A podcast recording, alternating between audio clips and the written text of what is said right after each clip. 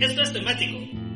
El podcast que les abrirá nuevas fronteras sonoras, derribará tabúes musicales y los llevará por caminos auditivos insospechados. Todo con una playlist basada en un tema random. O al menos eso creen los conductores. Así de malitos están estos chavos. Bienvenidos a Temático. Bienvenidos otra vez, una vez más, a su podcast, que también es transmisión, a su podcast transmisión semanal favorito, que habla de música, trata de música, les comenta de música, les recomienda música y ¿qué creen? No pone música en la transmisión, sino hasta después, en un playlist Hola, propio. Porque, Hola, hipocondria. porque nos tiran el stream y nos tiran en Spotify si ponemos Porque el gobierno música. nos está este, cortando nuestra libertad de expresión. Sí, eh, Podcast Lives Matters. Me están censurando. Todos los podcasts son importantes. Con pared. Con pared que ya no existe. Podcast Lives Matters, amigos. No, no, no se dejen censurar. Y así es como hacemos este podcast cada semana con semana. Y así. Cada semana No, semana. Con bien. semana. Con semana, con semana. Bienvenidos a este semana. podcast que también es transmisión y además es su bonito podcast de recomendaciones seguras musicales que les expandirá los oídos por los audífonos apretados. Eh, esta semana en una bonita edición dedicada no solo a los señores artistas, sino a los señores artistas que están atrás de los señores artistas que escuchan pues, cada vez que escuchan música Los, los señores artistas, al señores cuadrado. artistas. Eh, es, es, es una bonita emisión dedicada, como bien lo dice el nombre de la transmisión, a los señores productores. A estas Y bonitas señoras, por personas. favor, también. Y, se- y señoras productoras, exactamente. A los, eh, es que señores es como cuando dices todes. Entonces. Todes. eh, y, el, y, y el mal A ganó de ver. nuevo. Es para los señoros y las señoras. Muy bien, muy bien. Los chiquillos y chiquillas, como popularizó Fox en su momento. Exactamente. Pues sí, justo el, el tema de esta semana presenta nada más y nada menos que a esas bonitas personas que hacen posible que la música suene como a ustedes les gusta.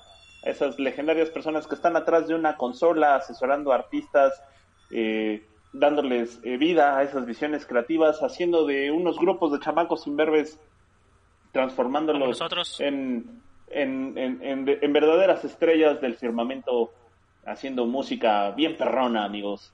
Y hablando de música bien perrona, pues justo comenzamos, comenzamos nada más y nada menos que con nuestro señor productor a quien le debemos Señor tanto. don productor. a, Uy, sí. a nuestro señor don productor, que no seríamos hasta la nada madre. sin él. Este, al que nos ha traído, sí, no seríamos nada sin él, le debemos la vida. Este podcast le debe la vida al señor productor, nuestro señor productor, el señor Don Boy Víctor Puentes Fuentes, que nos deleita con esta bonita canción. Arránquese, maestro. Cámara, pues mira, eh, yo tengo, de, obviamente no podíamos pasar un programa sin meter de alguna forma a los, a los Beatles. ¿Verdad? Y Y luego, luego, y luego, luego del primer segmento para... Si no nos explota sí, la sí. venita. si no nos explota la venita. Y la neta es que ya sé, van a decir que, que hay muchos, pero sí, y hasta ellos lo he dicho, si alguien sí se merecía el título del quinto Beatle, es este señor productor, que es George ¿Apu? Martin. Apu. Ah, A, a Apu solo se lo, a Apu solo se lo dijeron para que no se sintiera mal. Pero eh, sí, George Martin fue una, fue una parte importante de una etapa importante de los Beatles. Y justo decidí poner una rola que viene en un disco llamado In My Life, A Day in the Life, perdón. Que es un recopilatorio de canciones de los Beatles en versiones cover de algunas canciones que produjo justo George Martin. Y es como una especie de homenaje que se le hizo en su momento. Y la neta es que tiene unas versiones súper chidas. Lamentablemente, eh, en Spotify no está el disco eh, disponible. Eh, pero encontramos justo a un dude que se reventó una playlist donde subió algunas de las versiones. Hay, hay algunas de las canciones que sí se encuentran. Y justo lo que vamos a poner es A Day in the Life. Eh, si es A Day in the Life o no lo estoy pegando. No es cierto, perdón. Es este In My Life. Que en la versión del disco viene narrada, cantada por Sean Connery. Y Wow. pues encontramos justo una versión que está en Spotify donde está cantada por Johnny Cash. Entonces tiene un feeling muy similar al, al de la del disco. Pero el disco tiene versiones, tiene Come Together, que es con Robin Williams y Bobby McFerrin. Tiene A Hard Day's Night con Goldie Smith. Eh, A Day in the Life viene, eh, viene en una versión con guitarra de Jeff Beck. Eh, viene, por ejemplo, I Am the Walrus, que la canta Jim Carrey. Eh, Ajá. Here Comes the Sun es este, la versión de George Harrison, pero la guitarra es de John Williams. Em, esta que les decía de In My Life con Sean Connery. em, luego viene un medley de Golden Slumbers, Carry That Weight y The End con Phil Collins. em, y Blackbeard con Bonnie Pink. Y un Ticket to Ride con una- un grupo de cantantes a capela que antes está súper chido. La verdad es que si encuentran el disco está buenísimo. eh, échenle un ojo. Y pues la está bien bonito. Y justo In My Life es como de las versiones más bonitas que tiene este, este disco. Y pues nada, George Martin es un señor productor que ha formado parte de grandes proyectos, pero creo que por lo que más se, ha hecho conocido fue por este justo pues por los Beatles. Ahí, ahí se fue formando. Y algunas bandas sonoras, este entonces pues échenle un ojo. O un oído. Y que, y que aparte vivió mucho eh, George Martin, se murió a los 90 años, apenas nos dejó en el 2016 todavía. Fue, fue de las víctimas del Conocimos- 2016. De ese Ajá, trágico de las- 2016. Que ahí, ahí va el 2020 echándose un tiro con, con ese fatídico año para la música. También el, el 2020 ahí va. Eh. Yo creo que vamos a estar hablando de eso en algunos episodios. Sí, ahí la llevamos, ¿eh? En muchos años. Sí. Qué triste situación. Ah, hablando de eso, justo cuando eh, el nuestro querido señor productor quería grabar el del fin del mundo, que tiembla, manos. Pero bueno, ese ya es harina de otro costal. Se los dije, se los Y dije, pasó como tres veces, ¿no? Nada más un... se los dije y no me dejaron probar. Mira, nada más con la amenaza de hacer un episodio, ¡pum! Ahí tienen. Tómala. Pero vamos con... Imagínate, imagínate si sí lo hubiéramos hecho, ¿qué hubiera pasado? Hay que hacerlo. Yo digo que ya LB, esto, esto, esto ya se está tardando demasiado. Este, pues sigue Poi. Sigue Poi. Es maldito Poi.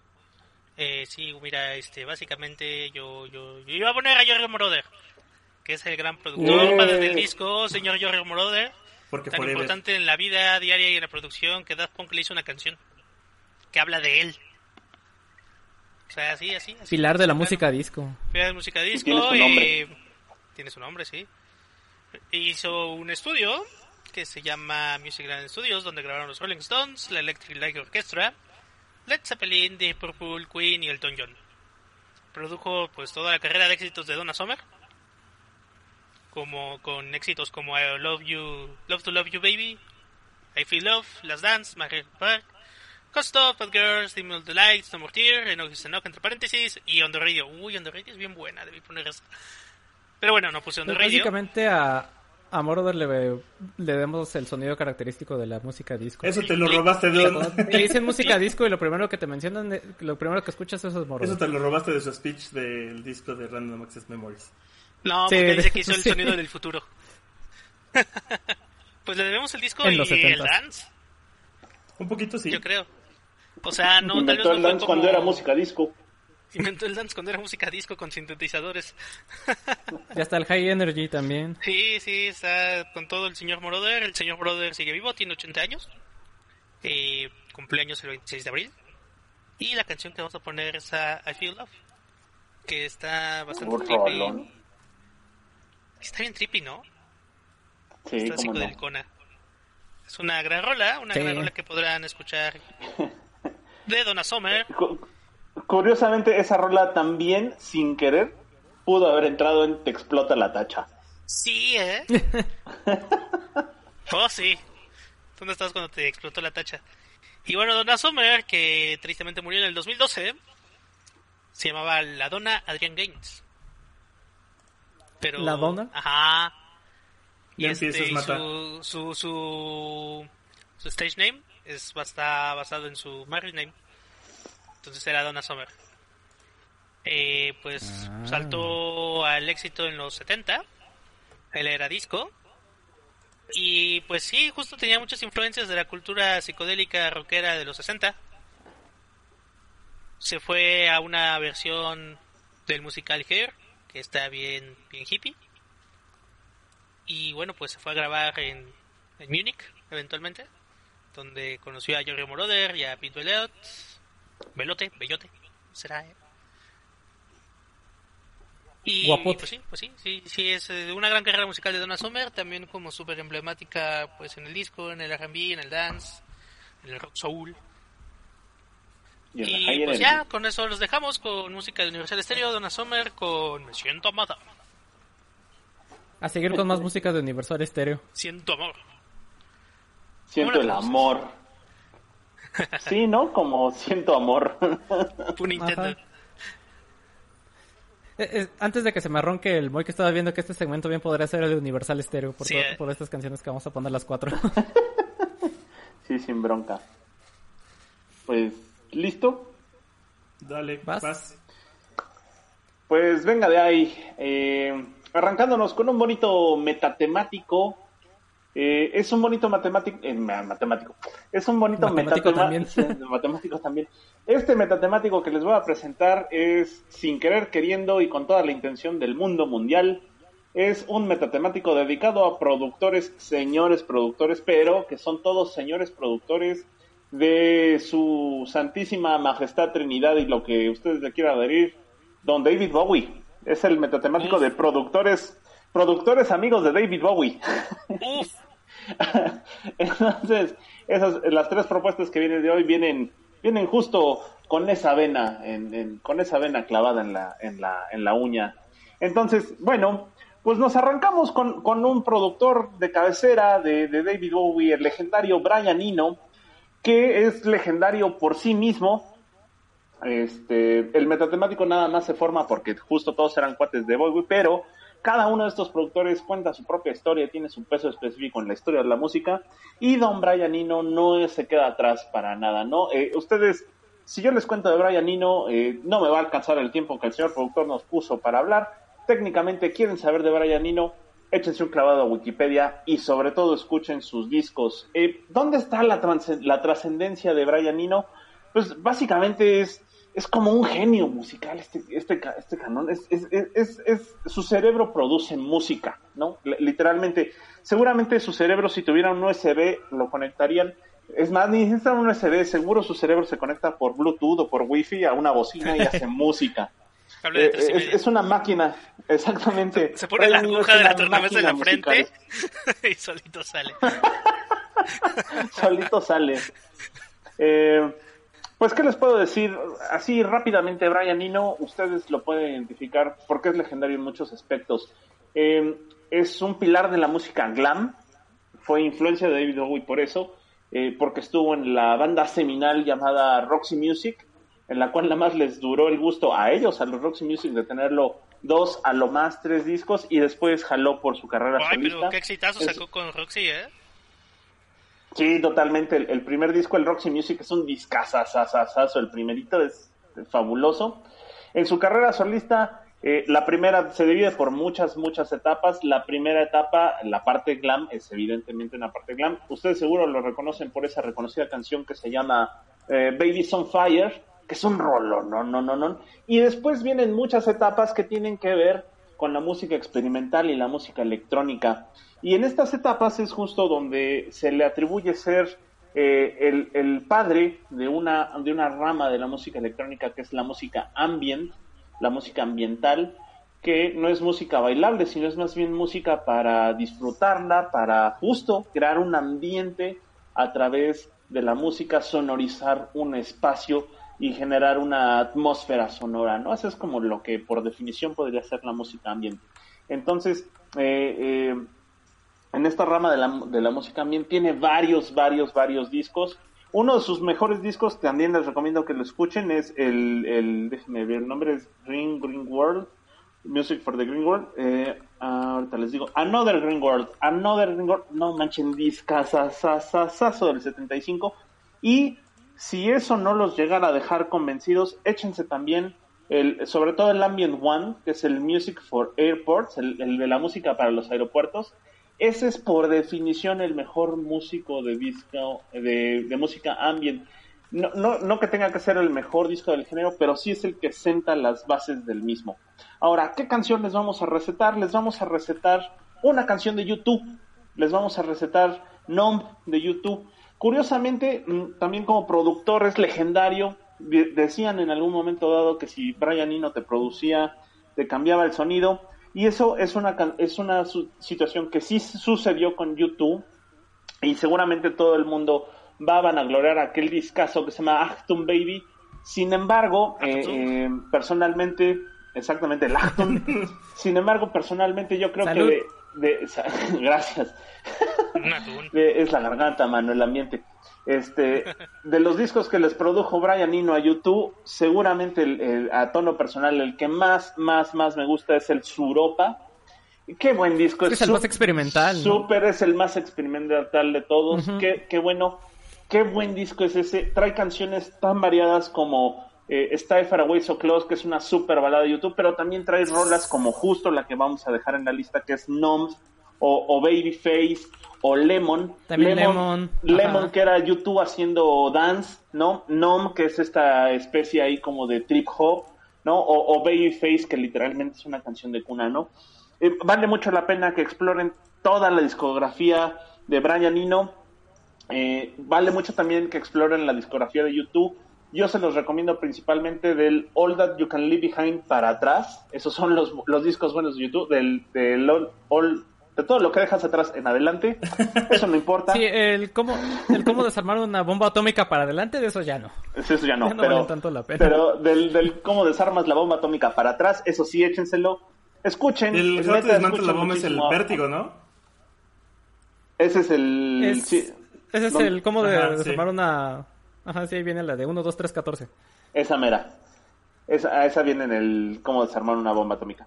Y pues justo eso, ¿no? Disfruten la discografía de YouTube, dis- disfruten sobre, sobre todo el trabajo de Brian Eno. Eh, es multifacético, ha hecho exposiciones, ha hecho instalaciones artísticas. Es el autor del sonido de Windows. Cuando ustedes, los que usan Windows, prenden Ah, su sí, computadora y sale un sonidito cuando prenden. Él es el, el que hizo ese sonido. ¿Cuál de todos? Es amigo de Bill Gates. El, el de cuando enciendes, el que se Es inicia que el sistema. varios, depende de la Ajá, versión pero que ¿qué Windows? No. Ah, el de Windows 95, ¿No además, el- el más, el más peculiar. Era que creo que el del 95, ajá. Sí, Órale. el del 95. Él hizo ese sonido. Y, pues, ¿qué más decir? Que es un superproductor y apan- ha apadrinado infinidad de músicos que vale muchísimo la, la pena escuchar. Entonces, de, del de legendario... Sí, exactamente, que nos produzca un podcast. Del legendario álbum de 1993 de YouTube, eh, del álbum Suropa, la canción Nom, producida por Don Brian Eno. Y, eh, no- nota curioso ya para cerrar esto, también le produjo a Coldplay, pero la verdad, ese trabajo no lo escuchen. Salud, vámonos con lo que. Pero LB. Pues bueno, Moik, qué bueno que, que haces esta ah, aseveración. Eh, yo soy muy fan del su ropa, la verdad es de los discos que más me acuerdo cuando tenía, cuando estaba morrillo, porque mis hermanos lo compraron, ya lo teníamos. Pero bueno, eh, arrancando con eh, mi segmento, eh, yo voy a hacer un metatemático de señoras productoras, porque pues también dentro de la música también hay señoras productoras, aunque la verdad es que la mayoría eh, del medio está dominado por hombres, pero también hay mujeres que lo hacen y lo hacen muy bien, y esta es una muestra de, de que las mujeres también pueden producir discos, ¿no? Y vámonos Pinche Matita, me robaste la productora. La que... Sí, vámonos con la que quizá sea la productora femenina eh, más eh, exitosa de, de- del medio musical. Vámonos con Linda Perry, que eh, ella es, ahorita les voy a contar un poquito su historia. Eh, ella formó eh, dos compañías discográficas en su momento y se convirtió en una de las productoras más importantes de la industria musical y probablemente lo que les comentaba, ¿no? La, la mujer productora más famosa y exitosa, responsable de éxitos de cantantes como de Gwen Stefani, de Pink y de Cristina Aguilera, ¿no? Y, y de muchos cantantes más que ahorita les voy a, a mencionar. Pues ella nació en Massachusetts en el 65. Massachusetts. Es, sí, en Massachusetts en el 65 sus papá, su padre es portugués y su madre brasileña. Eh, a, a finales de los 80 se muda a San Francisco, en donde entró a una clínica de, rehabil- de rehabilitación porque le pegaba durísimo las drogas y ahí fue donde decidió crear eh, su carrera musical y que decidió que ella misma iba a llevar, ¿no? Dijo, pues yo misma voy a hacer las canciones, los discos, me voy a producir y todo, ¿no? Y entró a clases para entrenar su voz, y empezó a cantar en bares, clubs y cafeterías de la ciudad y es en el 90 cuando Christian Hillhouse le pide unirse a su banda de morras como cantante y compo- compositora. Que, ¿Cuál era esta banda? Esta, era banda? eh, esta banda era ni más ni menos que las Four Non Blondes o las Cuatro No, Ru- No Rubias, que ustedes recordarán por este One Hit Wonder de 1993. Ajá, precisamente que es WhatsApp y que a principios de esta década del, bueno, del, del 2000, de los 2010, eh, volvería a ser famoso He-Man, ¿no? Con esta parodia. ¿Te, te cae que todas eran mujeres? Yo pensé que eran dos y dos. Sí. No, todas eran mujeres. Mira. Eh, después, eh, de hecho, WhatsApp es de la autoría y composición de esa salió, salió de la pluma de Linda Perry.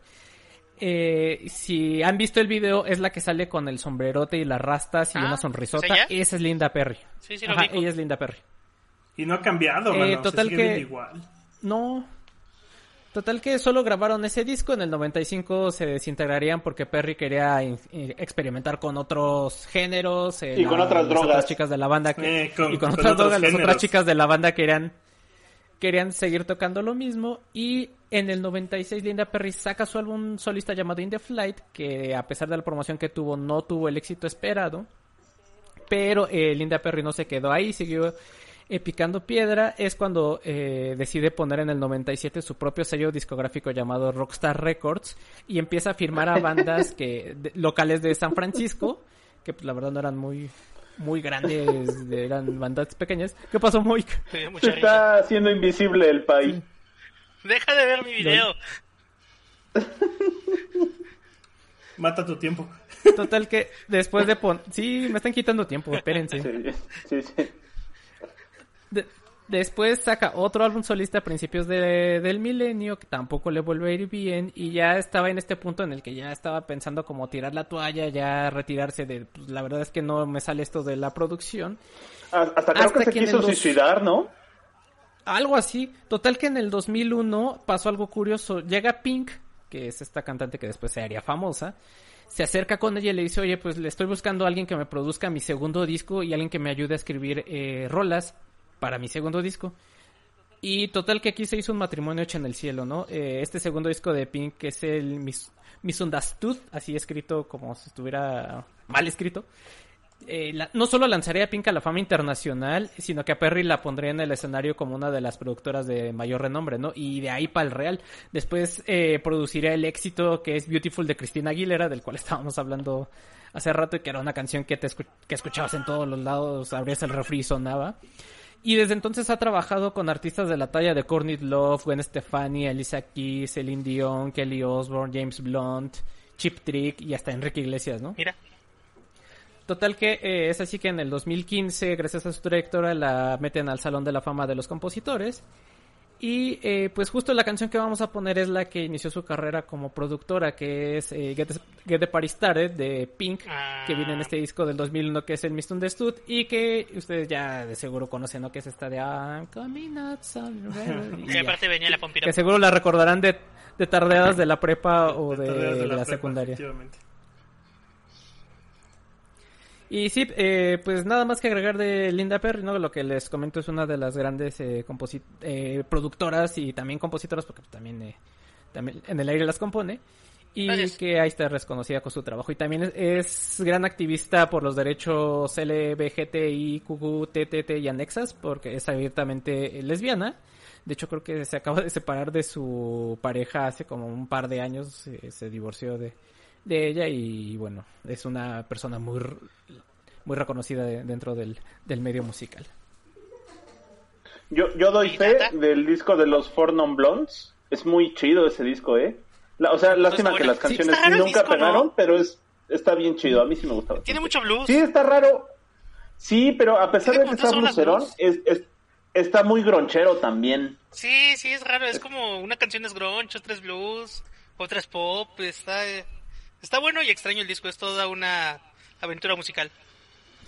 Sí, que ju- justo es mu- tiene mucho la impregnada la esencia de lo que es Linda Perry, que puede producir desde artistas como Courtney Love o, o Gwen Stefani hasta Enrique Iglesias, por ejemplo, ¿no? sí, Entonces, sí, sí, se le nota. sí le gusta mucho esa variedad de, de- de géneros. Y pues precisamente fue por lo que se terminó separando de, de estas eh, muchachas y hacer sus propios proyectos aparte. Y fíjate que justo de ese Pero disco sí- me gusta mucho, pero siento que le falta cohesión entre canciones. Es probable. Me sentí importante hablando así. Danos dinero. Yo también sé usar palabras contrátame. ¿eh? Para escribir artículos. Y bueno, con, de- con eso vámonos con la siguiente canción que nos va a recetar el señor productor, hablando de productores. Y es otra mujer. Ok.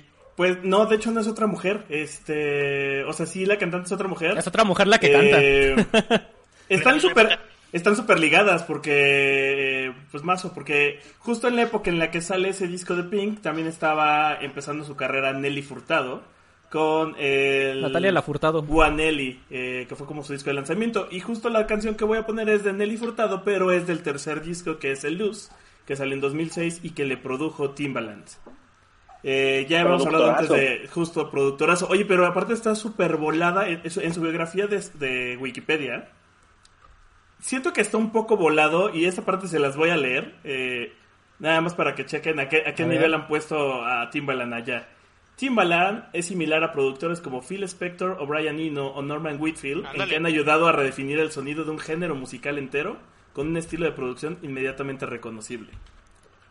O sea, de esa talla, o sea, ya el nivel Brian Eno... Pues si lo piensas, si lo piensas, la verdad es que cada, cada disco al que le ha metido mano, eh, yo creo que es como, yo sí podrás decir que es como Brian Eno, Phil Spector en la música pop. Lo- los, ha, ayudado a encontrar una, un, sonido que sea acorde y que, y guste a todos. Eh, Por ejemplo, el caso de Nelly Furtado. La verdad es que decidí poner esta canción que es Promiscuous, pero honestamente el disco Luz es de, no es de mis favoritos. Eh, es un disco que ya es un sonido mucho más popular, que es más agradable para todos. Pero el disco anterior, que si no mal recuerdo es... Uno, el primero es Guanelli y el segundo se me fue el nombre, Folklore. Folklore la neta es un discazo que tiene, que tiene sonidos de trova, tiene sonidos de pop, tiene sonidos de rock, tiene, tiene una canción con Caetano Veloso. Eh, la neta es un discazo, pero aún así con el que alcanzó el top fue con Luz. De hecho, esta, esta ¿Y cuál- rola de Promiscuous fue la, la primer canción que logró tener en, un- en el Billboard en primer lugar y en su momento destronó a Hips Don't Lie de Shakira. Ándale. Como que su primer éxito no fue I'm Like I'm a Like a Bird? Bird fue un gran éxito y pegó, pero en ese año le ganó a Alicia Keys. Alicia Keys estuvo por encima de ella Ah. porque salieron en el mismo año, en el mismo mes. Fue como la pelea que tuvieron en ese momento y la, y la que tuvo mayores ventas, mayores escuchas fue Alicia. Pero justo es esto, o sea, llega, llega Timbaland, le mete sonido. En esta canción precisamente hace una colaboración con Justin Timberlake, que ya había hecho un disco anterior con, con Timbaland y que también había sido un trancazo. Y llega a ser número uno en más de 25 países distintos. Eh, después de esto, pues haría un, un siguiente disco que era Manos al Aire, que ya es un disco latino, donde tiene colaboraciones con La Mala Rodríguez, con Julieta Venegas. Eh, siempre tuvo un acercamiento con Juanes, porque en muchos de sus discos eh, siempre hay una canción que hace en colaboración con él. Pero no volvieron a alcanzar el hitazo que fue el, este Promiscuous Girl. Y en ese mismo año, en ese mismo disco, viene la canción Forza, que fue el himno de la Eurocopa. Eh, entonces, eh, como que fueron muchas cosas que se juntaron. Y la verdad es que Timbaland sí tiene un sonido muy característico. eh, y tal vez sea por eso. O sea, no, no creo que sea al nivel experimental como estos otros productores, pero tal vez sí en la parte popular de, de encontrar esa fórmula que pega con todos.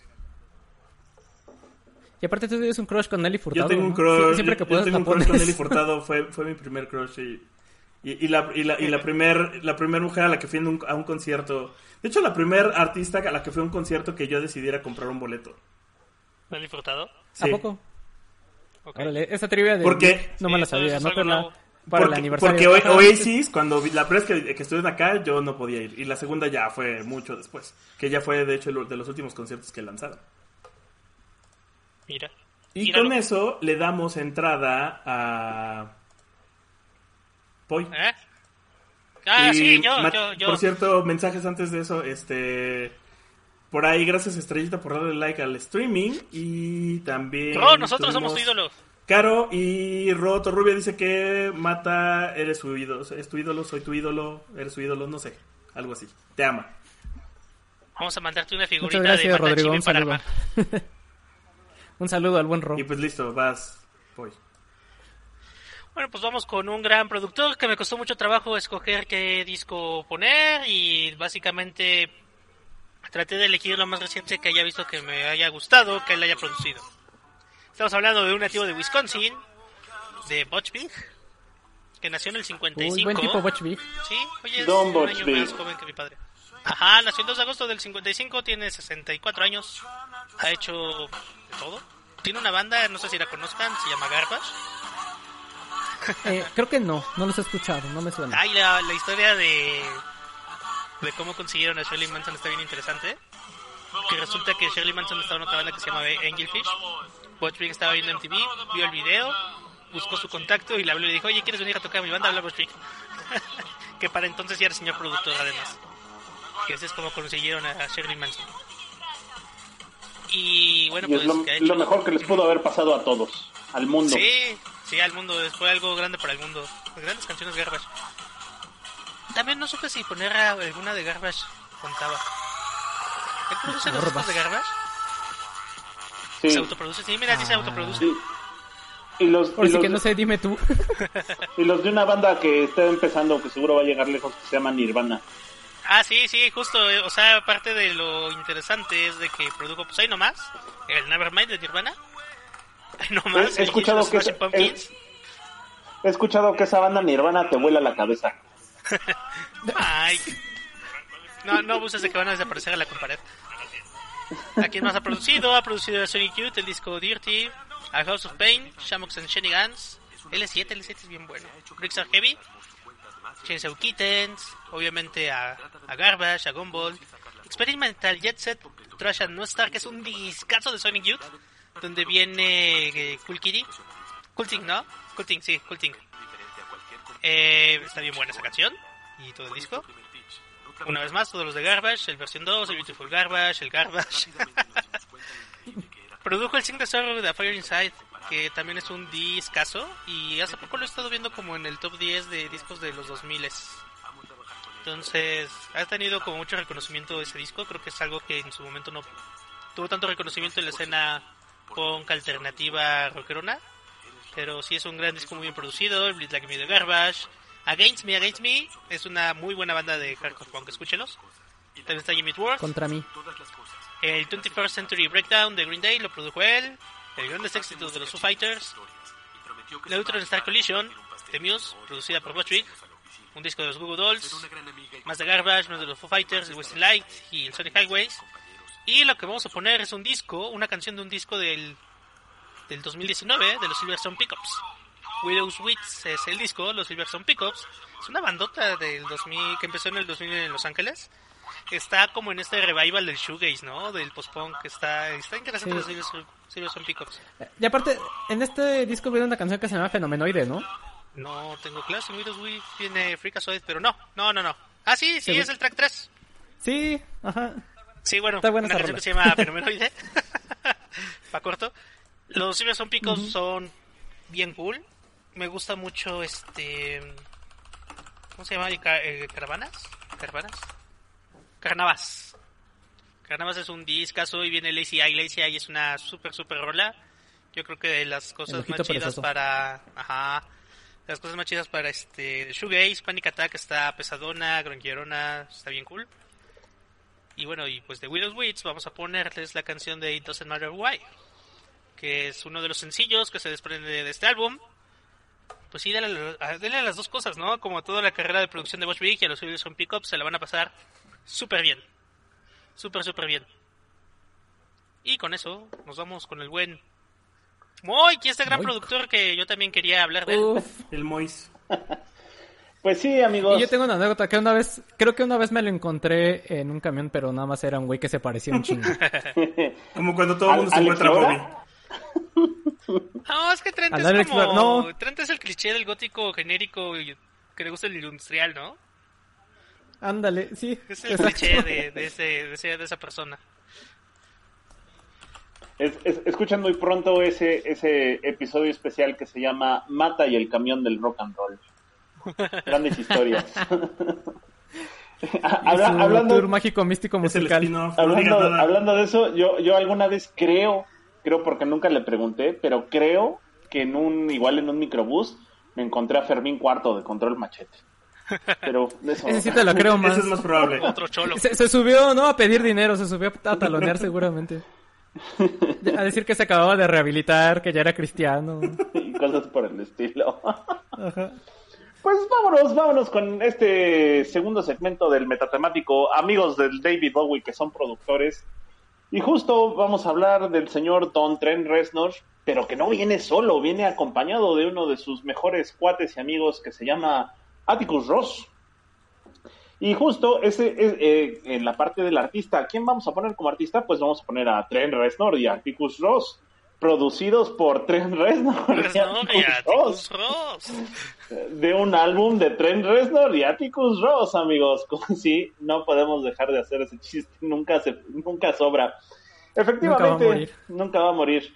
Efectivamente, estamos hablando de aquel legendario soundtrack de aquella película casi, casi de culto que se llama The Social Network, que saldría, ¿qué? ¿2012, 2013? ¿Cuándo salió el Social Network? Sí, es del Es 12, 2011. ¿no? Ah, del 10, 2010, salió en el 2010. Y de la cual, por ¿ya cierto, pasaron 10 es- años? esa, esa, sí, ya son 10 años de eso, ¿quién lo diría, no? Ya estamos ¿Verdad? esperando la Social Network 2. Bueno, este, Más películas de Sí. Fincher. Eh, curiosamente, eh, Trent Reznor y Artie Ross hicieran la banda sonora de esa película y les quedó tan buena que hasta ganaron un Oscar. ¿Quién lo iba a decir, no? Ganaron el, el, el, el Oscar por la banda sonora. La banda sonora, la verdad, es que está súper chida. Es uno de los mejores ejemplos de lo que este de este par de compadres pueden hacer en conjunto. Y además es uno de los mejores ejemplos que son bastante accesibles o digeribles para la escucha, porque por otro o por otra parte tienen varios proyectos juntos, pero por ejemplo tienen uno que se llama How to Destroy Angels, que es un proyectazo musical que justamente es Trent Reznor, Nine Inch Nails, que básicamente son los hueseros que acompañan a Trent Reznor, eh, Atticus Ross, este, Mary Quinn Medin, que es la esposa de Trent Reznor, y eh, Rob Sheridan, ¿no? Que es, ahí un, colaborador invitado, que es, es este, pues un director, ¿no? Los filma mientras tocan. Ya ven cosas de artistas. Y How to Destroy Angels es igual una de estas eh, proyectos bastante complicados musicalmente hablando, pero son muy interesantes. Sin embargo, si estamos hablando de Reznor y de Ross, el material más accesible es justo la banda sonora de, de Social Network. Sin embargo, esa es tan solo la carta de la tarjeta de presentación, porque Atticus Ross por sí solito tiene N cantidad de scores musicales, ¿no? Eh, igual, si se pueden echar un clavado en, en Wikipedia van a encontrar eh, infinidad de películas y series, desde don- donde incluso series de televisión bastante recientes como Black Mirror o Watchmen, ¿no? Y eh, infinidad de, series musicales. Y hablando de Trent Reznor, que es el que nos pone en el mapa, pues, ¿qué podemos decir de Trent Reznor? Que, por cierto, hablamos mucho de él en varios temáticos. Justo, súper productor, súper músico, eh, músico autodidacta, sabe tocar más, creo que más de 15 instrumentos por sí solo.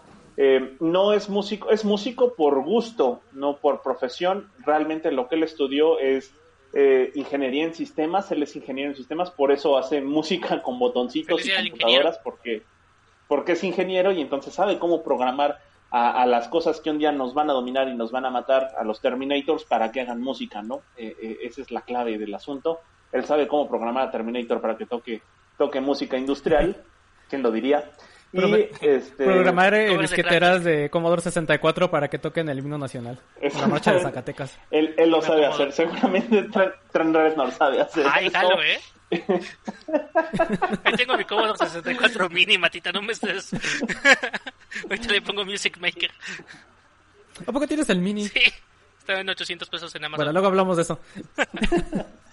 Y evidentemente, seguramente ustedes lo conocen porque justo es el líder fundador y único este miembro eh, que no se mueve de esa superbanda ya legendaria que se llama Nine Inch Nails. Clavos de nueve Eh, pulgadas. ¿Qué podemos...? Sí, eh, los clavos o las uñas de 9 pulgadas, como se quiera ver. De 9 pulgadas. Trent Reznor eh, es tan visionario y está tan clavado en la música, en el- la industria de la música, que fue en su momento padrino de Marilyn Manson, entre otros monstruos más, musicalmente hablando. Y hoy en día es, eh, ha- hablábamos en el podcast anterior de aquella serie que se llama The Defying Ones, no se la pueden perder, verla en Netflix. Es parte es parte, está en el consejo directivo de Apple Music justo con, junto con Dr. Dre, que es otro gran productor que pudo haber cabido en esta emisión, y eh, Jim, Jimmy Iovine, que no sé si van a hablar más adelante de él, pero seguro sí. Y pues es, es un tipazo ah, musicalmente hablando, ¿no? Mucha gente dice que ya cuando lo conocen eh, es un poco amargo en su trato, pero eso no le quita que es un genio musical el tipo. Entonces, pues sin más ni más. Eh, ah, y, justo la canción de que viene en The Social Network que voy a poner ahorita en la lista es In the Hall of the Mountain King, Rolononon de, de Edward Grieg. Es original de Edward Grieg. ¿Quién diría que es un cover, no? Pero es un cover de la música clásica. Y ustedes también la pueden ubicar por el nombre que le ponen en español, cual universal estilo que se llama En la gruta del rey de la montaña. Rolón, no, no, no, no, no, o sea... Eh, sí, un rolón. Ya no, ya no me va a dar tiempo de hablar de Edward Grieg, pero eh, escuchen la obra de Edward Grieg, eh, gran compositor de música clásica y de la cual seguramente ustedes quizás no lo ubiquen, pero en cuanto escuchen esta canción van a decir, ah, no mames, era esa. Pues sí, esta es una gran canción de la música clásica que estos dos cuates, Atticus Ross y eh, Trent Reznor, están reversionando para una secuencia clave en The Social Network que tiene que ver con eh, una competencia de remo. Vean la película, escuchen Edward Beck, escuchen Trent Reznor, escuchen Atticus Ross, escuchen Nine Inch Nails, eh, eh, Jueguen Quake. escuchen temático y este cuento se acabó. y, y pues eso, ya, nada más, no me quito mucho tiempo. Del 2010, del soundtrack de The Social Network, Atticus Ross y Trent Reznor, y Trent Reznor con The Hall of the Mountain King de Edward Gregg. Tatan, el que sigue. Todos los juegos que mencioné, Tiene razón. Reznor estaba ahí. Sí. Tienes, razón, falta la segunda parte de The Social Network donde resulta que es reptiliano Mark Zuckerberg. Eso ya se ha visto.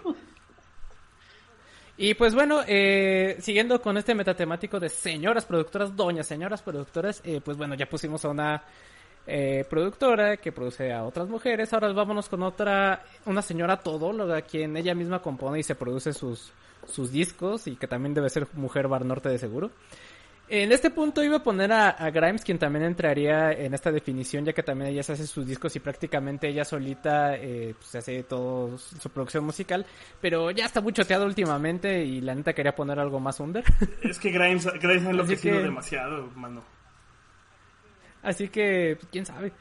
Bueno, eh, decidí poner a la señorita Jennifer Lee, cuyo nombre artístico es Toki Monster, que es eh, esta señorita de ascendencia coreana, quien nació en California en enero del 88 por lo, que lo cual quiere decir que tiene mi edad y mientras yo estoy aquí hablando con estos soquetes de música ella ya se ha rifado seis álbumes de estudio ya ha trabajado en la banda sonora incluso de Mortal Kombat en el 2011 y ha hecho varios remixes que van desde canciones de Justin Timberlake hasta Maroon 5 y te iba a quitar tres minutos pero la neta tienes razón.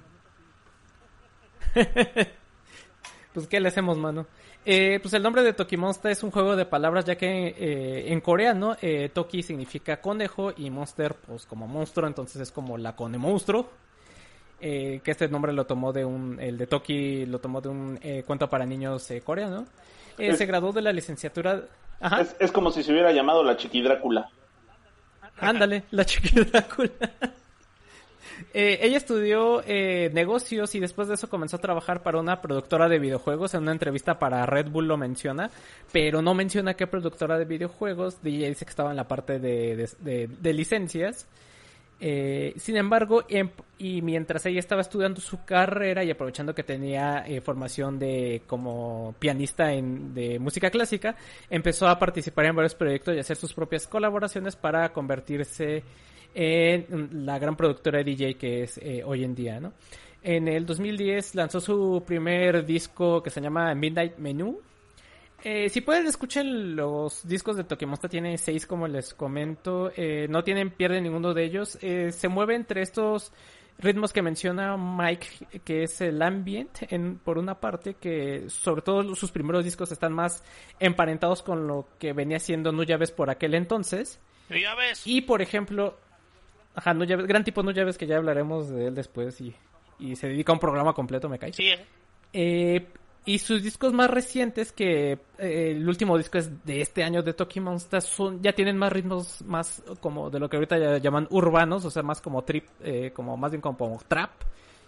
Eh, pero sigue teniendo esta mezcolanza y esta, eh, ¿cómo se puede decir? Como, pues, sí, esta onda experimental que, que no deja eh, atrás, ¿no?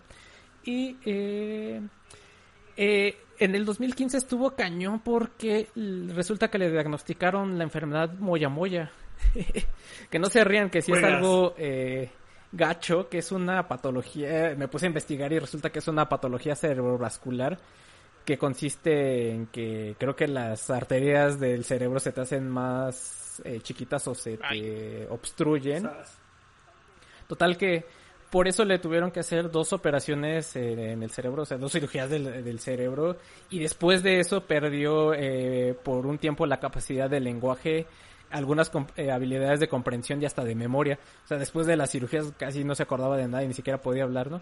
Total que después de una larga eh, rehabilitación se pudo recuperar y es así que en el 2017 lanza el álbum eh, Lun Rogue, o sea, como Luna Rogue, o Luna Picar Una pícara, no es que es eh, su quin- Ajá. que es su quinto álbum de estudio y es donde viene esta canción que voy a poner en el, eh, la playlist que es Rose Thorn o en español así como que me hu- hubiera gustado que fuera un cover a Tiene Espinas el Rosal de, de Cañaveral pero no es así pero de todas maneras la canción no tiene pierde Ok. Eh, y justo eh, lo que comentan es que este eh, disco de, de Toki Monster es de los mejores discos que ha hecho y justo después de haberse recuperado de esta operación que, de estas dos operaciones que tuvo.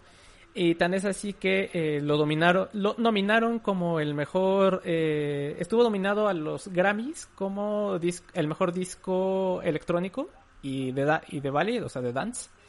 Pero eh, perdió contra el disco de Justice del 2019, que no me acuerdo cuál es. Cross. Pero bueno, Justice le ganó. No, en del 2019, o sea, Del año pasado. Del año pasado. Bueno, lo volvieron a sacar y seguro sí volvería a ganar, ¿no? Porque es un disco. Injusto. Pero sí, sí les gusta, les gusta la onda como trip hop, medio ambient jazz, de estos rolas eh, medioambientales, eh, cosas emparentadas con eh, Nuyabes, eh, entrenle a Toki Monster, eh, sobre todo los primeros discos, ya si les gusta más una onda como medio trap, eh, escuchen los los últimos, pero aún así en los últimos discos todavía tiene esta vena que, que la dejó marcada, que es estas canciones medio tranquilonas, medio ambient, y esta es una prueba de, de ellas, ¿no? Entonces vamos, esta canción de Toki Monster no tiene pierde. Pues con lo que sigue va, ay, vamos con una gran canción. A mí me encanta mu- mucho esta canción de del gran basquetbolista que sale en esta en este documental llamado vas, Space Jam. ahí vas con tus tonterías. Oigan, pues de hecho, de hecho esta también está ligada con la canción anterior porque resulta que en el disco, bueno, en el sencillo donde viene eh, Promiscuous Girl, el lado B es un cover de esta rola y estoy hablando de Crazy de la banda Gnarls Barkley. Que nada tiene que ver con Charles Barkley. Son distintos. Ah, ¿no es ese Charles Barkley? ¿No es ese Barkley? No, no lo es.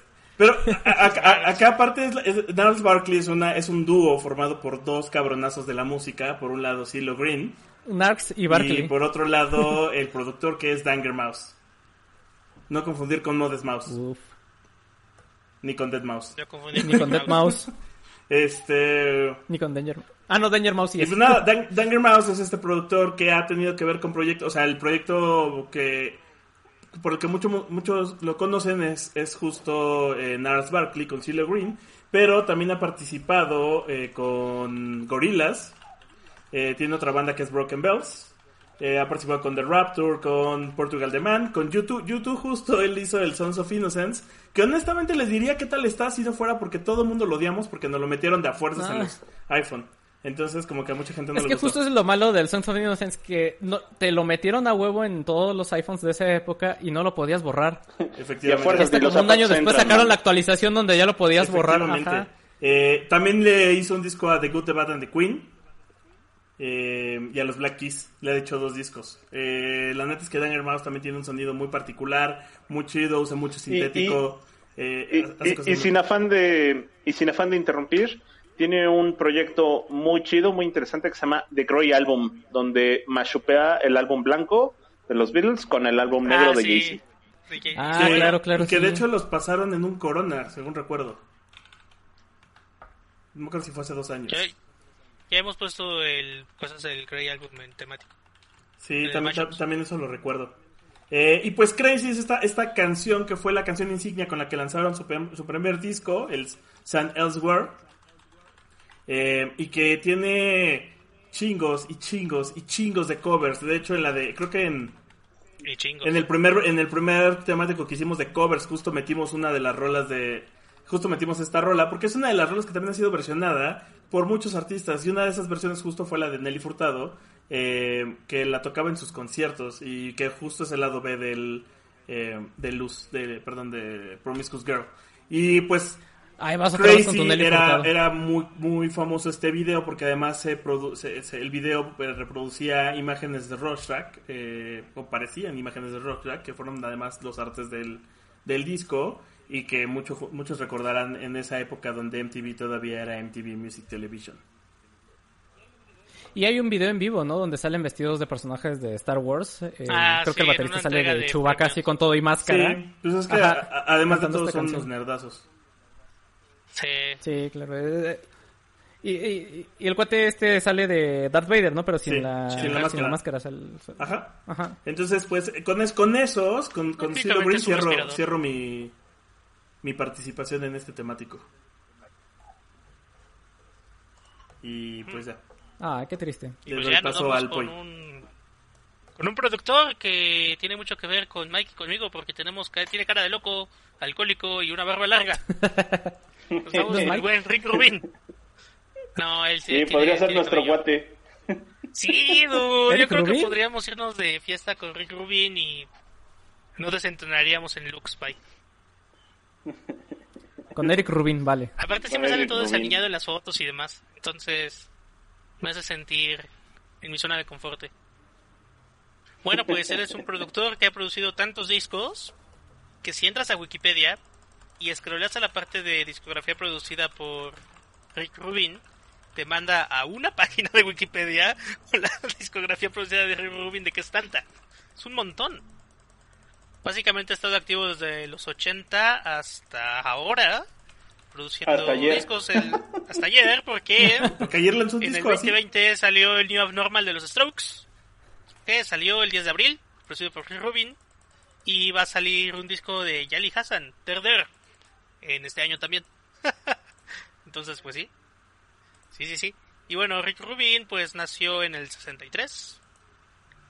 Eh, fue copresidente de Columbia Records, tenía su disquera, Def Jam, fue co-founder. Def Jam hay cosas bien interesantes como los Beastie Boys, Como Rihanna. Enemy, Ghetto Boys, LLJ Cool, Ron DMC. Y pues sí, Rubin hizo popular el hip hop, el metal. También ha trabajado con artistas como Adele, como Audioslave, como ACDC, como Kanye West. Johnny Cash, él produjo los American de Johnny Cash, que son una serie de discazos, con canciones originales y con covers. Produjo uno de mis discos favoritos hasta el momento, que es el de Los Comatorium de The Mars Volta, que es el primer disco de The Mars Volta también. Sí, sí, sí, sí. Y de- también por ahí escuché que él fue el que le propuso a Johnny Cash hacer covers de canciones más recientes, como cuando hace. One o Personal Jesus o Hort. Que decía, oye, ¿y si te echas un cover de esta? Y Johnny Cash los escuchó y decía, bueno, a ver, Le daba un papelito con la letra y le decía, a ver, cántala. A ver, échate esta. ¿Te sabes esta? la letra. Y, y Johnny Cash nomás decía, pues bueno, ya estoy aquí, Bueno. ¿no? pues ya, discazos. Aparte de sus covers, creo que todas las canciones se las adueña en buen plan Johnny Cash. Sí, eh, de hecho, eh, a, a ese respecto, Trent Reznor, hablando también de Trent Reznor, cuando hizo el cover de Hurt, dijo que sintió como cuando alguien Ah, eh, le baja, le baja tu, ajá, como si le hubieran bajado a la novia. Pero no así de esas veces que te enojas y que te dices, ah, no mames, ¿por qué me la bajó? Sino más así de que, no, está bien, señor. Hasta yo me iba Usted con él. quédesela, usted se la merece. Ajá. Hasta si- sí, hasta hasta, si yo me yo iba con él, exacto. Ajá. No me lleva a mí mejor. Sí. Bueno, pues también ha producido a Metallica, a Slayer, a Race Against the Machine, a los Chili Peppers, a los Strokes, a Limp Bizkit, a Kendrick Lamar, a Eminem, a Slipknot, entre un montón de muchos más, a Tom Petty y pues un montón de gente. Y no olvidemos a Shakira. No olvidemos a Shakira. Ah, sí, cierto. Y que las caderas no mienten. Sí, pues es que produce de todo este cuate, a Billy Corgan, al Butan Clank. A Black Sabbath, le produjo el disco 13. Li- literalmente, literalmente, nomás le falta producir cumbia. Pero dejen que Los Ángeles Azules lo Pues, conozcan. Le produjo a Google Bordelo, entonces ya anda por ahí. ya anda que cerca. está, dos, está dos, a- Ajá. dos artistas, güey, de, de estar ahí. Están los artistas de producción en Los Ángeles, sí, sí, sí. Y bueno, la canción que vamos a poner también me costó mucho trabajo escoger qué seleccionar de Rick Rubin. Le ha producido también, por ejemplo, a Lady Gaga en el art pop. A Ed Sheeran, que nuestro amigo productor Uf. es fan. Todos somos fans de Ed Sheeran. Eh, no porque sale en Game of Thrones. Pero la canción, bueno, Eh, y más el bien, papel que hacen Yesterday es cagado. Dúo también le produjo a Type O Negative. Acogida en Cambria. A Poison. Un montón, un montón. Es toda una lista de Wikipedia. Entren y se van a llevar más de una sorpresa. Lo que vamos a poner es Ajá, un disco que- salido en 1998. Ajá, Matita. Con Rick Rubin aplica mucho la de, ah, no mames, que este disco lo Ajá. produjo él. Cuando te das cuenta que, que él lo produjo. Sí, que ha producido la mitad de los discos éxitos de los últimos 20 Ajá. años, 30 años, 40 años ya. Sí, mínimo. Sí, es Cada tiempo. quien debe tener una canción favorita o un disco favorito que lo produjo Rick Es Rubin. muy probable, muy, muy probable. Como por ejemplo, una de mis canciones favoritas de toda la vida y de mi adolescencia es de este disco salido en 1988 llamado System of a Down, hecho por System of a Down. Desafortunadamente la canción no se llama System of a Down. System of a Down, que es una banda de pues de Estados Unidos, pero hecha por hijos de refugiados del genocidio armenio por parte de Grecia, quien Grecia no quiere reconocer. ¿Fue Grecia o fue Turquía? Fueron los dos. Ya se me olvidó. Sí, No sí, sé. el que sea. Sí, sí, sí. Remove sí. Kebab. Remove Ah, Kebab. ese es otro. ¿Y qué canción iba a poner? Iba a poner Spiders, Spiders, que es es su, es su primer video, hasta donde tengo entendido, está bien triple el video. Eh, algunos dicen que habla de la televisión, de las antenas de televisión, De las antenas de 5G. las antenas 5G. Chequen Spiders, Spiders es un rolón, rolón, rolón, es como una... Es una rola tranquila de System of a Down, pero es un rolón. Y creo que después de eso ya no hicieron muchas canciones parecidas. Esta canción viene en el Rock Band 4, viene en el soundtrack de Scream 3. Estuvo en el lugar 36 de Rock Alternativo en el 99-2000 y en el lugar 25 de Rock Mainstream del Billboard. Es una gran rola, la recomiendo bastante. System of Down también es un... Es una banda musical interesante porque combinan a veces muchos ritmos pues sí de medio, de Medio Oriente de su región natal de Armenia hablan mucho justo de la política en Armenia y de que se reconozca el genocidio que sufrieron los del pueblo armenio porque creo que ni la ONU ha hecho nada entonces luego tienen canciones que son muy políticas al respecto tienen muchas canciones de abajo el sistema abajo el capitalismo y luego tienen canciones que están raras pero denle una checada a toda la carrera musical de System of a Down, que tristemente no han sacado disco en bastante tiempo. Creo el último disco ya... ¿Cuándo salió el último disco tú? 15 segundos. Es, ¿No es el En el Mesmerize? 2005. No, ¿verdad? Entonces hace 15 años fue el Hypnotize, que es la segunda parte del Mm. Mesmerize. El Mesmerize. Pero denle una checada a System of Down y con eso nos vamos con el buen Moik. Moik, entras a tiempo. Ah, mira, ¿eh? Como cuchillo en Eh, mantequilla. eh, qué- qué míralo. Qué buena maroma te aventaste. Pues vámonos con el tercer y último segmento de este metatemático que se llama Amigos Productores de David Bowie. Y ¿quién, quién más puede ostentar este título que eh, justo el señor del que vamos a hablar ahorita, que es justo Don Productor y uno de los mejores amigos de David Bowie a, a lo largo de toda su vida, que es Don Tony Visconti, que es Don, Don Toño Bizcocho. Este, este señor Tony A Visconti. mí me duele mucho esta canción. Sí, a quien no, caray. Como patada en la espinilla y lo sientes hasta la entrepierna. man. Pero bueno, eh, Don Tony Visconti justo sería uno de los mejores amigos de David, Bowie, de David Bowie a lo largo de su vida, porque déjenme contarles, déjenme platicarles cómo se conocieron. Es una muy bonita relación que perduró por muchos, muchos años y literalmente a lo largo de toda la carrera musical de David Bowie. Resulta que este señor Tony Visconti aparte de ser multiinstrumentalista, por un rato le dio por tocar la guitarra y en ese afán de querer eh, mejorar su técnica de guitarra, le empezó a producir a otro artista legendario que amaba la guitarra también y que fue influencia tanto para David Bowie como para la música en general, que es un pequeño señor llamado Mark Bolan, legendario. Es, eh, investiguen quién es Mark Bolan, escuchen su música, eh, musicazo. Mark Bolan sería... Es el de T-Rex, ¿no? Efectivamente es, es Sí. el, el fundador, dueño y quintesencia de aquella banda legendaria y de culto llamada T-Rex. Y les Y que se fue a producía- estampar contra un árbol. y que se fue a estampar contra un árbol en un mini, conduciendo un mini, manos. Este. T-Rex fue una banda seminal para el movimiento glam. Y David Bowie era fan de T-Rex, ¿no? De hecho, eh, resultó De- ser- Ajá, sí, sí, sí. Déjame hacer un paréntesis. Estoy seguro que conocen una canción de T-Rex, pero no estoy se- pero estoy seguro que no saben que son ellos. O sea, los, los han escuchado, pero no saben que son ellos. Solo Total. quiero decir eso de T-Rex. Totalmente, totalmente. Probable. Y resulta que estaba Tony Visconti produciéndoles discos a T-Rex. Cuando de pronto llega David Bowie, le dice, eh, le dice a T-Rex, ay, oye, yo soy tu fan, soy tu admirador, y se hace muy amigo de Mark Bolan. Pero en las buenas borracheras siempre están todos los buenos amigos. Y entre los buenos amigos que estaban ahí, también estaba Tony Visconti echándose unas chelas con ellos. Y dijo, oye, pues tú también me caes bien porque eh, tú haces que el sonido de ellos, pues tú lo produces, mano. Entonces yo quiero sonar como ellos, pues prodúceme tú también. Y entonces Tony Visconti le empieza a producir música a David Bowie desde su segundo álbum, que curiosamente se llama David Bowie, aunque es el segundo.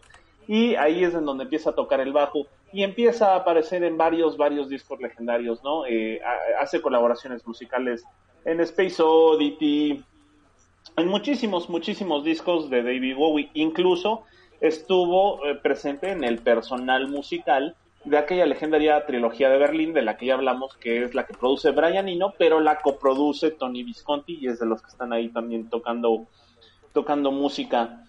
Eh, a, a lo largo del tiempo, la verdad es que Tony Visconti llegó a ser el, productor de cabecera de David Bowie, sobre todo ya en, sus últimas etapas, de tal manera que, que fíjense ustedes, nada más hablando de eh, Tony Visconti ha producido infinidad, realmente infinidad de música, de artistas y de discos, pero centrado nada más en David Bowie, en sus dos últimas etapas está Hidden Reality y eh, en esta última, última etapa está justo The Next Day y Blackstar.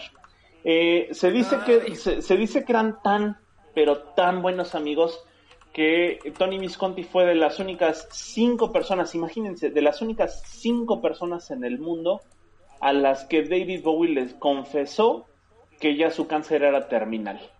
Así, de O ese sea, que ya no veo vuelta atrás. que ya no había vuelta atrás. Y Bowie le encargó personalmente que la música grabada póstuma tuviera él el control, no los derechos ni nada, pero que él tuviera el control de producirla, masterizarla y sacarla, ¿no? Eh, que, que le tenían la total y absoluta confianza para que manejara la música que él hubiera grabado en sus últimos días y pudieran ver la luz esas canciones. Y de ahí que pudiera salir justo el Black Star en ese desafortunado 2016, cuando justo una semana después de que David Bowie cumpliera años, se nos fuera de regreso a su planeta en una nave espacial fingiendo su muerte. y Y que hasta ese entonces fue cuando tuvo sentido este disco y esta canción. Ay, Blackstar Y buena. No, exactamente- Lazarus, ¿no? Blackstar sí, tenía Sí. sentido, Lazarus fue la que, ¿what? Sí, y, y bueno, eh, la- ciertamente eh, Blackstar, que es el, el disco del que estamos hablando del 2006 de David Discazo. es un disco eh, muy denso, muy pesado, pero eh, si estamos hablando de que poder presumir a los señores productores el día de hoy, la verdad es que vale mucho la pena. En, en lo personal de esta última etapa, a mí me gusta muchísimo más el Next Day. Sin embargo, si vamos a presumir a los productores, definitivamente Blackstar es una muy buena muestra de la producción porque son 9 minutos 27 segundos de música de todo tipo de géneros que eh, varía entre el jazz, el ambient, el rock y el- la música artística y experimental y mucho para que una pieza musical de este tipo pueda lucir justo como el artista quería, que es David Bowie, además no estamos hablando de cualquier pelafustán, sino de alguien a quien le gustaban las cosas tremendamente bien pulidas, pues la labor del Sí. productor es esencial, ¿no? Entonces, si vamos a... Tan si- es así, Ujú, sí, adelante. tan es así que ni siquiera se sienten los nueve minutos que dura la canción, o sea, se te pasan súper rápido, no se te hace pesada la canción. Y Ajá. escúchenlo con el equipo de audio que tengan disponible. Vale la pena. Sí, o ya de, o ya de perdis con audífonos. Y, y justo eso, ¿no? disponibles. Eh, eh, escuchen esto porque eh, esta es una canción que literalmente está llena de texturas eh, y de ambientes. Es una es una atmósfera sonora y por eso vale mucho la pena eh, que si estamos hablando de este gran artista que es Bowie, pues que salga a relucir el trabajo del productor, que además era uno de sus mejores amigos, ¿no?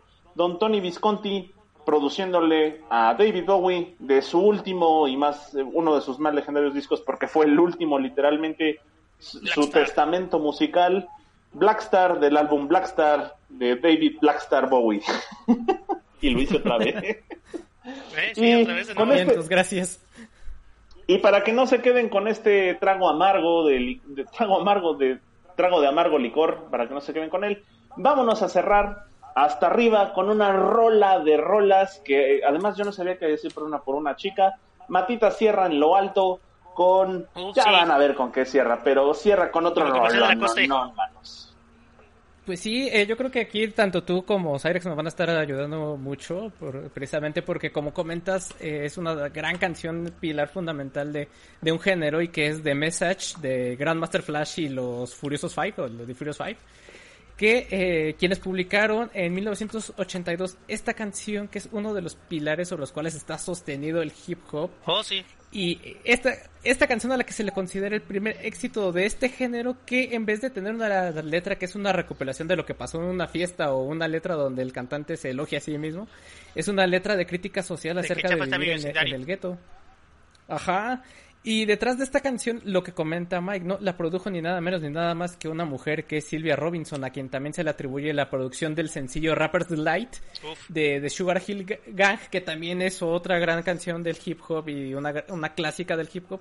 Y que esta rola es ni más- como dato curioso es ni más ni menos la inspiración para el éxito de los del 2000 de la de la CRG. Ya que la estrofa con la que abre el Rapper's Delight, ajá, es el coro de ACRG. Esto de ACRG, ja, de tu, eso. Eso. Lo que pasa es que la canción de Rapper's Delight abre con I, I said a hip to the hippie to the hippie hippie no sé qué. Total que el compositor de ACRG le puso lo que entendía en castellano y de ahí surgió la ACRG, ¿no? Pero bueno, The Message Eh, está después clasificada hablaremos de como esta la canción. primera canción de hip hop de crítica social. Antes de eso el Así hip hop es, era buena onda, como y- decía Matita, dieta de fiesta y así. Ujú. Y justo a partir de entonces que empieza a hacer crítica social.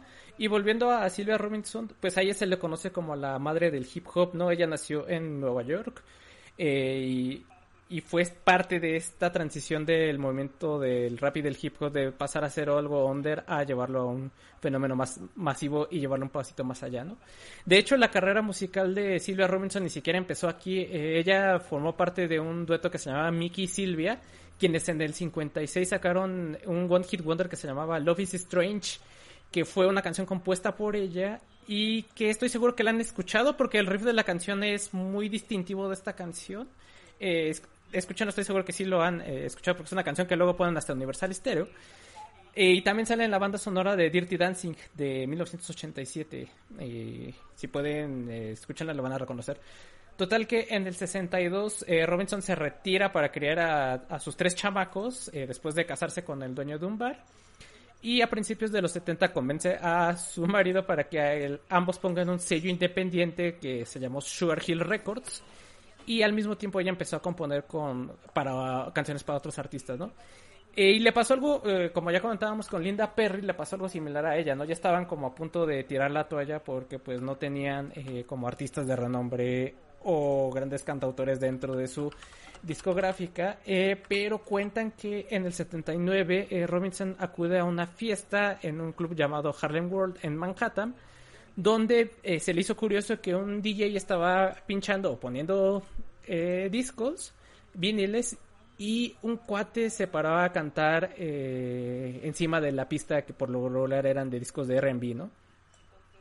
Entonces, pues Silvia Robinson quedó maravillado con lo que era el rap y vio que era muy popular entonces con la comunidad afroamericana en ese entonces. Y es que se le dice, bueno, ¿por qué no eh, empiezo a producir raperos, no? Si es, si es tan popular el género, ¿por qué no producimos a estos cuates? Y de hecho uno de sus hijos, que sí eran los que estaba, que era, estaba en onda, le habló de Sugar Hill Gang y les dijo, bueno, ¿por qué no este, te entrevistas con estos cuates que tienen su proyecto de, de hip hop? Eh, dicen que se terminaron viendo en una eh, pizzería, los terminaron eh, firmando y es así como hacen esta canción que les comento de Rappers Delight que está que es en la que se inspiró el ACRG, ¿no? Entonces tiene tienen éxito con esta canción de Rappers Delight. Robinson ahora daría a conocer a otros artistas a partir de entonces del hip hop como Funky 4 Plus One, Funky 4 Plus One, Crash Crew y Grandmaster Flash and the Furious 5. Y justo es en el 82 cuando sale eh, The Message, que por cierto eh, se menciona que ella también es coautora de la letra de la canción.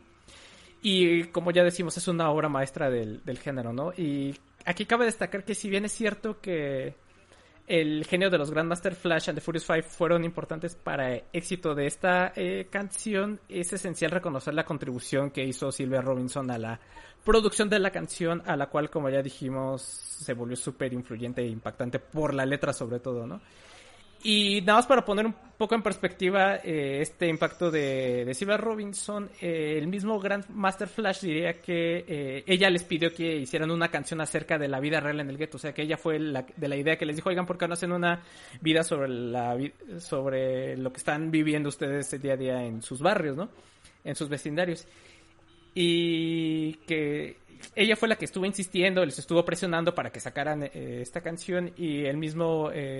Grandmaster Flash dice que sin ella, sin Silvia Robinson, no hubiera existido eh, este The Message, ¿no? Porque eh, si bien es cierto que la producción del track era algo... Más bien pasó algo que no pasaba mucho en ese entonces, ¿no? Que era que el DJ, que era la piedra angular del hip hop y era como la estrella principal, no estuviera involucrado ni en la creación ni en la grabación del track que ellos crearon, ¿no? sino que se lo dejara a otra persona y eso fue lo que hicieron ellos, los de Grandmaster Flash and Furious 5, darle la, dejarle toda la producción a Silvia Robinson, ¿no?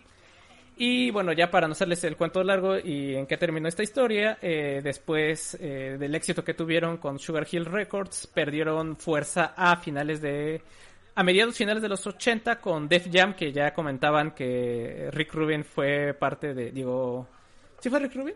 Sí, ¿verdad? De...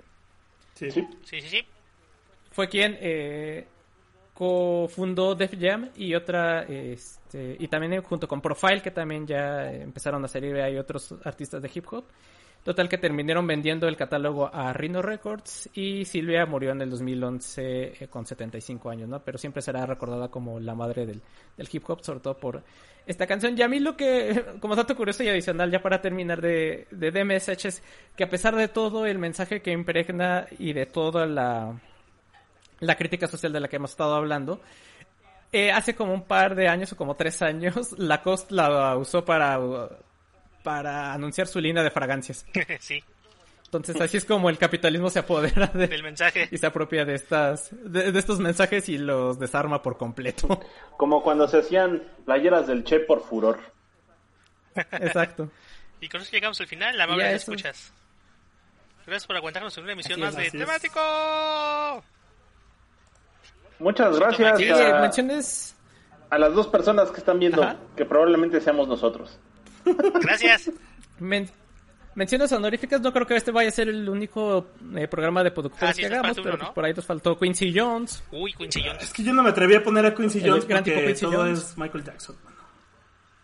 No importa. Sí, ese es el problema de que, pero bueno. También Gustavo Santaolalla, que figura por ahí, que es de los grandes productores. Daft Punk también estaba en la lista. Que ha hecho muchas cosas. Daft Punk también entraba en la lista. No sé quién más eh, tenían ahí en, en la shortlist. A Phil Spectro. El Spectreto Phil, claro. Y demás. Pero bueno, ya estaremos. esperen el volumen 2. Aunque sí, seguramente sí va a haber un volumen 2. Adiós, amigos. Sí, sí, da, da hasta para muchísimo más. Pues muchas gracias por escucharnos. Síganos en nuestras redes sociales, facebook.com diagonal temático. Escúchenos en Spotify, aunque seguramente lo están haciendo en Spotify. Este, tenemos un Patreon. Dónenos para unos bolillos, para hacernos unas tortas, ¿no? Este, no salgan de casa, pues escuchen podcast. No salgan de... Exactamente, cuídense, tápense la boca y nos solemos luego. nos vemos. Bye. Bye. Se cuidan. Bye. luego. Chao. Stop stream. Hello, it is Ryan, and we could all use an extra bright spot in our day, couldn't we? Just to make up for things like sitting in traffic, doing the dishes, counting your steps, you know, all the mundane stuff. That is why I'm such a big fan of Chumba Casino. Chumba Casino has all your favorite social casino style games that you can play for free anytime, anywhere with daily bonuses. That should brighten your day a little. Actually, a lot. So sign up now at chumbacasino.com. That's chumbacasino.com. No purchase necessary. Group. Void were prohibited by law. See terms and conditions. 18 plus.